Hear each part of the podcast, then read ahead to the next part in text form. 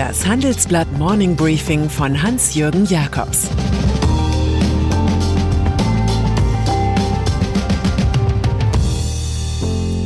Guten Morgen allerseits. Heute ist Mittwoch, der 4. November, und das sind unsere Themen. Der amerikanische Wahlthriller. Sonderkonjunktur bei Bosch. China düpiert Jack Ma. In den USA haben inzwischen die letzten Wahllokale in den Bundesstaaten geschlossen. Die Welt wartet nun gespannt auf ein eindeutiges Ergebnis der Wahl. In der Nacht kam es zu verzögerten Zuweisungen der Wahlleute Calls. Dass es sehr eng werden würde, darauf deutete schon der Wahlbeginn in New Hampshire im Nordosten des Landes. Im Dörfchen Dixville Notch hieß es 5 zu 0 für Joe Biden. Im nahen Millsfield dagegen siegte Trump mit 16 zu 5. Der 77-jährige Herausforderer Biden scheiterte in Florida aufgrund schwacher Ergebnisse in Miami für ihn eine jähe Enttäuschung.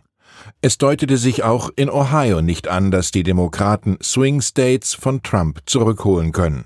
Und immer wieder fragten sich Experten, was wird aus Pennsylvania? Da wird bis Mittwoch gezählt. Anders als Hillary Clinton vor vier Jahren war der Autohändlersohn Biden zwar nicht der Anti-Held der demokratischen Stammklientel in Industriezonen, der große Durchbruch zeichnete sich aber auch nicht ab. So zeigte sich im demokratischen Lager früh Frust, es doch nicht gegen Trump zu schaffen. Der große Polarisierer und Sozialistenfresser fand wie gehabt auf dem Land sein Publikum. Überraschend wählten Schwarze und Latinos. Das große Requiem für den Präsidenten fiel aus. Nichts wurde es mit der klaren Anti-Trump-Wahl. Wer Positives sucht, freut sich darüber, dass sich die USA, anders als im Wahlkampf, nicht als gespaltene Nation präsentieren. Man hält es mit der Weisheit des Nationaldichters Walt Whitman. Der Veränderung die Tür schließen hieße, das Leben selber aussperren. Sicher ist, diese Wahl hat weltweit Folgen für die Geopolitik, die Finanzmärkte, die Handelswelt und auch die deutsche Wirtschaft. In wenigen Stunden sprechen wir mit Expertinnen und Experten über diese Themen. Mit dabei Chefredakteur Sven Afhüppe, unsere Korrespondenten in den USA und China, Ökonom Michael Hüter und Evonik Finanzchefin Ute Wolf. Wenn Sie bei dem Livestream Fragen stellen wollen, melden Sie sich bitte online an. Wenn Amerika in einer Krise steckte, war Bruce Springsteen mit einem neuen Album stets nah. Kurz vor der US-Wahl hat der 71-jährige Rockmusiker mit seiner E Street Band wieder geliefert, Letter to You. Das Album ist eine durch und durch nostalgische Nummer. The Boss Sound, verlässlich wie die wunderbare Fähre von Lower Manhattan nach Staten Island.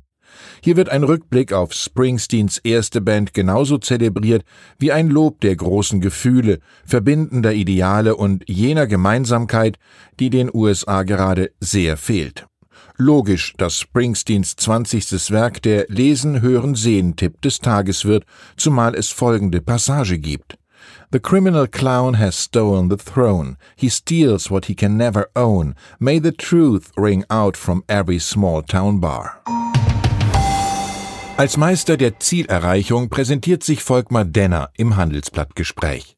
Alle Welt mag in diesen Tagen von den Risiken der Pandemie reden. Der Chef des weltgrößten Autozulieferers Bosch sieht La vie en rose, alles in schöne Farbe getaucht. Im dritten Quartal liegt der Umsatz währungsbereinigt um fünf Prozent über dem Vorjahr. Elektrowerkzeuge und Haushaltsgeräte gleichen die Bass im Automarkt aus. Bosch-Manager Denner sagt über die Rendite im Corona-Jahr, die Bosch-Gruppe wird Gewinn machen, wenn das Geschäft sich weiter so entwickelt und es keinen Lockdown der Industrie gibt. Zum Abbau von tausenden Stellen sagt Denner, wir werden dennoch die Personalkosten senken müssen, vor allem im defizitären Mobilitätsbereich. Der CEO spricht auch über die eigenen Klimaziele. Wir sind bereits seit Februar CO2-neutral, haben es aber noch nicht kommuniziert. Wir mussten beim Ausgleich der Emissionen nicht wie geplant für 46 Prozent des CO2-Ausstoßes auf Kompensationsleistungen zurückgreifen, sondern durch den höheren Einsatz von Grünstrom nur für 27 Prozent. Denner ist überzeugt, dass kreative Lösungen der Schlüssel zum Erfolg sind. Wir machen etwas, das jedem Lehrbuch widerspricht. Wir fertigen die Brennstoffzellenkomponenten an unseren bisherigen Dieselstandorten. Der Chef hält sich alles in allem streng an die hauseigene Werbelinie. Work like a Bosch. Umweltschützer werden sich freuen, Wirtschaftsexperten werden sich ärgern. Dem deutschen Staat fehlt viel Geld für den weiteren Autobahnausbau. Das liegt an der 2018 gegründeten Autobahn GmbH. Für sie müssten gut 30 Milliarden Euro aus dem Bundeshaushalt fließen, eingeplant sind aber nur 24,4 Milliarden. Die Unterdeckung ergibt sich aus der Lektüre von Papieren, die meine Kollegen einsehen konnten. Für 85 neue Projekte, die innerhalb von fünf Jahren zu beginnen sind, stehen nur 700 Millionen zur Verfügung. Gut möglich, dass Geld nicht in Verkehrsprojekte, sondern in die öffentliche Verwaltung fließt. Im Büro von Isabel Schnabel bei der Europäischen Zentralbank steht eine große Europafahne. Die 49-jährige Direktorin aus Deutschland ist bereit, alles für die Erholung des Euroraumes zu tun. So sagt sie im Handelsblatt-Interview, dass eine weitere Senkung der ohnehin extrem niedrigen Zinsen möglich wäre. Sie sei machbar, ohne an den Punkt zu gelangen, an dem sie nicht mehr wirkt oder sogar schadet, so Schnabel. Das klingt wie die sanfte Einstimmung auf Zinsmaßnahmen auf der nächsten EZB-Direktoriumssitzung im Dezember. Eine Vorentscheidung sei zwar noch nicht gefallen, sagt die ehemalige Wirtschaftsweise, aber die ökonomische Lage sei inzwischen eine ganz andere als die im März. Jetzt gehe es nicht um Stabilisierung der Finanzmärkte, sondern darum, dass die Geldhäuser ihre Kreditstandards nicht zu eng interpretieren.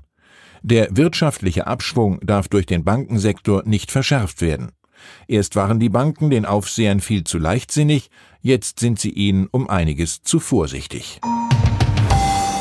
Und dann ist da noch Jack Ma, chinesischer Internetmilliardär, der eine unerwartete Niederlage hinnehmen muss. Die Börsen in Shanghai und Hongkong lassen in letzter Minute den Börsengang seiner Fintech-Firma Ant Group platzen. Ein Emissionsvolumen von 37 Milliarden Dollar war für die Alibaba-Tochter fest eingeplant. Die chinesische Finanzaufsicht hatte angekündigt, das Online-Kreditgeschäft von Ant stärker zu kontrollieren. Das hat die Firma offensichtlich überfordert. Pionier Ma hatte zuvor Regulierungsbehörden global beschuldigt, Innovationen zu bremsen. Gut möglich, dass die Kommunistische Partei deshalb ihr Mitglied ausbremste, auch wenn sie dadurch zunächst auf den Prestige-IPO gegenüber dem kapitalistischen Erzfeind USA verzichten muss. Jack Ma's einstige Parole war, macht nie Geschäfte mit der Regierung, liebt sie, aber heiratet sie nie. Aktuell sehen wir einen typischen Fall von Zwangsheirat. Ich wünsche Ihnen einen glücklichen Tag, wie immer Sie zu Trump und Biden stehen. Es grüßt Sie herzlich Ihr Hans-Jürgen Jakobs.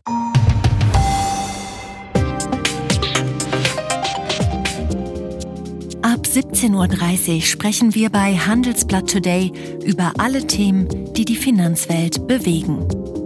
Integrität und Zuverlässigkeit sind der Schlüssel zu einer erfolgreichen Vermögensverwaltung.